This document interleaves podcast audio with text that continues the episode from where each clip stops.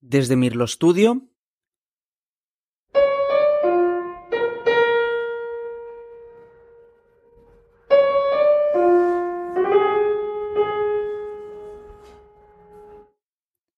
Estamos hoy con Claudia García Briceño para hablar de las cinco canciones negras de Monsalvaje.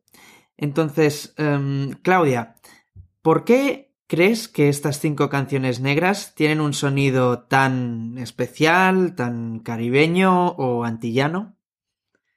Bueno, Manuel, primero, muchas gracias por compartir conmigo este espacio.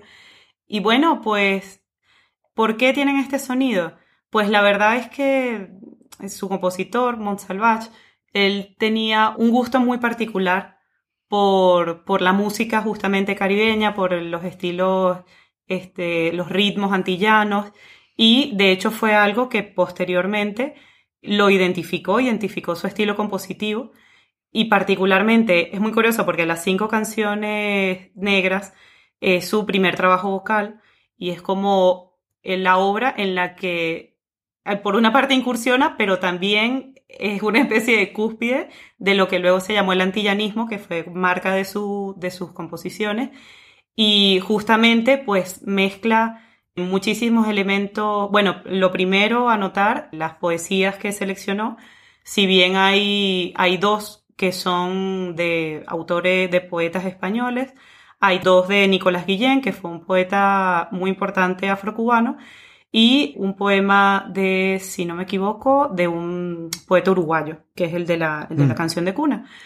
Y eso por una parte, y luego pues que incluye este, fórmulas rítmicas, este, muchísimos elementos que entonces le dan esta sonoridad tan especial y este colorido tan especial a, a las canciones negras.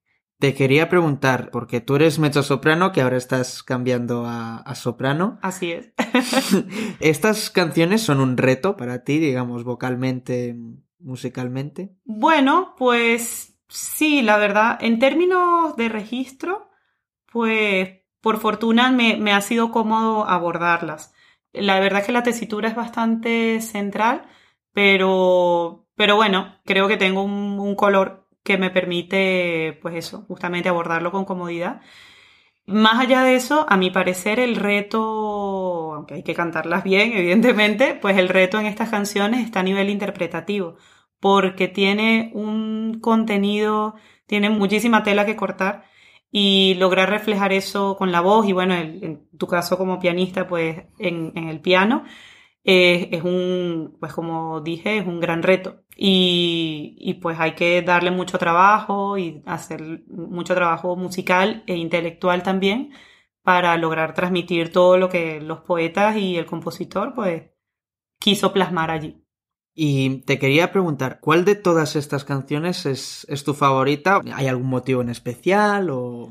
A ver, sinceramente todas me encantan. pero mm, podría, eh, podría comentar algo sobre cada una de ellas. Pero a ver, la cuarta canción, que es La Nana, para mí es muy especial porque, bueno, de hecho tengo una... El tema de las canciones de cuna en general me parece que, bueno, me tocan eh, profundamente, me parece que reflejan muchísimas, muchísimas cosas y, y lo conectan a uno pues con algo muy, este, no sé, bueno, primigenio con la madre, con, es, que involucra muchas cosas. Y esta nana, pues despierta una ternura muy, muy especial. Además, bueno, las armonías son bellísimas, este, el ritmo que lleva de base, eh, los bajos del piano. Eh, me gusta muchísimo, la disfruto cantar un montón.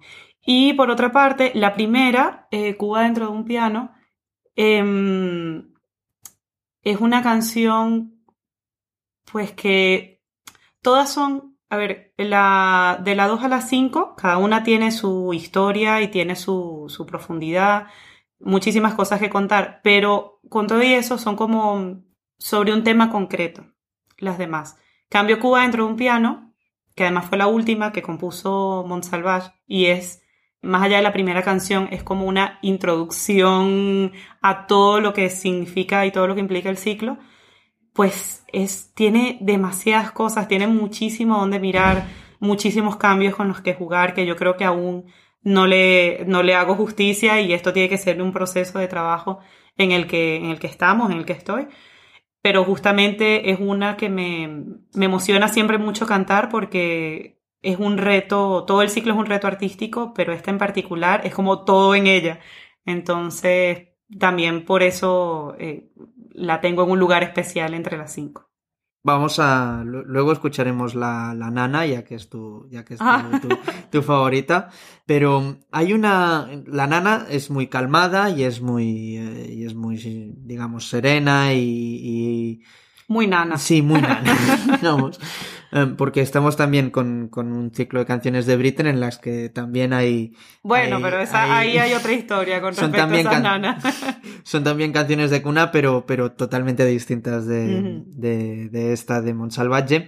Entonces, fueron compuestas estas canciones negras en 1945 y digamos, en 1945 hay en Europa se ha, se ha, vivido la Segunda Guerra Mundial y antes previamente a eso en España había habido la, guerra civil. En ambos casos a Monsalvatge le, digamos, tiene que huir primero de España a Francia durante la guerra civil y luego tiene que volver a España por la Segunda Guerra Mundial. Entonces, hay una, mm, digamos, hay una sensación en, en estas canciones que, pues eso, de, de, querer huir de toda esa destrucción y, y, viajar a un lugar más, más calmado que, yo creo que hasta ese, hasta ese punto Monsalvaje no había estado nunca en las Antillas o en Cuba, entonces es un poquito sorprendente que quiera irse allí. Quizás por una parte, esto pues obviamente decirlo a ciencia cierta es complicado, quizás le, le, atrajera de esta manera, como dices, algo más alegre o no sé, por todo este contexto en el que vivía. Sin embargo, yo creo que es, es complicado atribuir, como es decir, simplemente alegre o calmado, porque mm. también en, pues en Latinoamérica, en, las Antillas, en el Caribe, pues la historia no es muy calmada y alegre, que digamos, es bastante compleja. Y bueno, si bien pues la situación de aquí Europa pues estaba, había vivido el horror y, y todo esto, pues Em, estas canciones, si se les llega a profundidad, o sea, si nos imbuimos realmente en, las poesías, que, que, vamos de la palabra luego a la música, realmente tienen un contexto y un contenido muy fuerte que plantea muchísimos temas y muchísimas, pues muchos cuestionamientos a, no sé, a, pareceres eh, políticamente aceptados, aceptados socialmente y que pues que Monsalvat de alguna manera refleja también su, su manera de pensar, o sea, su, su, ¿cómo se dice? Su perspectiva política, eh, su, su, pensamiento social y todo esto, sin entrar ahora a detalles, pues en cada una de las canciones esto se refleja. Entonces, si bien, por ejemplo, en el Canto Negro, que es la última canción, es muy de muy alta de ánimo, digamos, porque además él partiendo del mismo texto, Nicolás Guillén juega con las onomatopeyas, buscando emular eh, ritmos, tambores, este, afrocubanos, eh, etc. Entonces, claro, tiene este, este carácter alegre y pues danzante, no sé. Realmente a lo largo de todo el ciclo, pues hay muchos otros temas que hay que prestarle mucha atención porque lo complejizan todo muchísimo. Y bueno, es delicado entonces, decir quizás, por ejemplo, la, el punto de habanera, la segunda canción, que tiene un espíritu muy alegre, pero bueno, eso, telita cuando se va y se mira el texto con cuidado y todo lo que plantea. Entonces, yo creo que simplemente, pues Monsalvat tenía esta afinidad por, por la música caribeña, por los ritmos caribeños antillanos, y justamente él, se embarcó en un proceso compositivo de, además de fusión, de ritmos, de armonía, y él, lo que terminó siendo su estilo compositivo y su marca. Os dejamos con la nana para un, la canción de cuna para un... Para dormir un negrito. Para dormir un negrito, eh, de las cinco canciones negras de Monsalvache y esperamos volverte a tener eh, cerca aquí en Mirlo Studio eh, pronto pues espero que así sea. Ha sido un placer tenerte con nosotros. A mí, por mi parte también, Manuel, muchas gracias.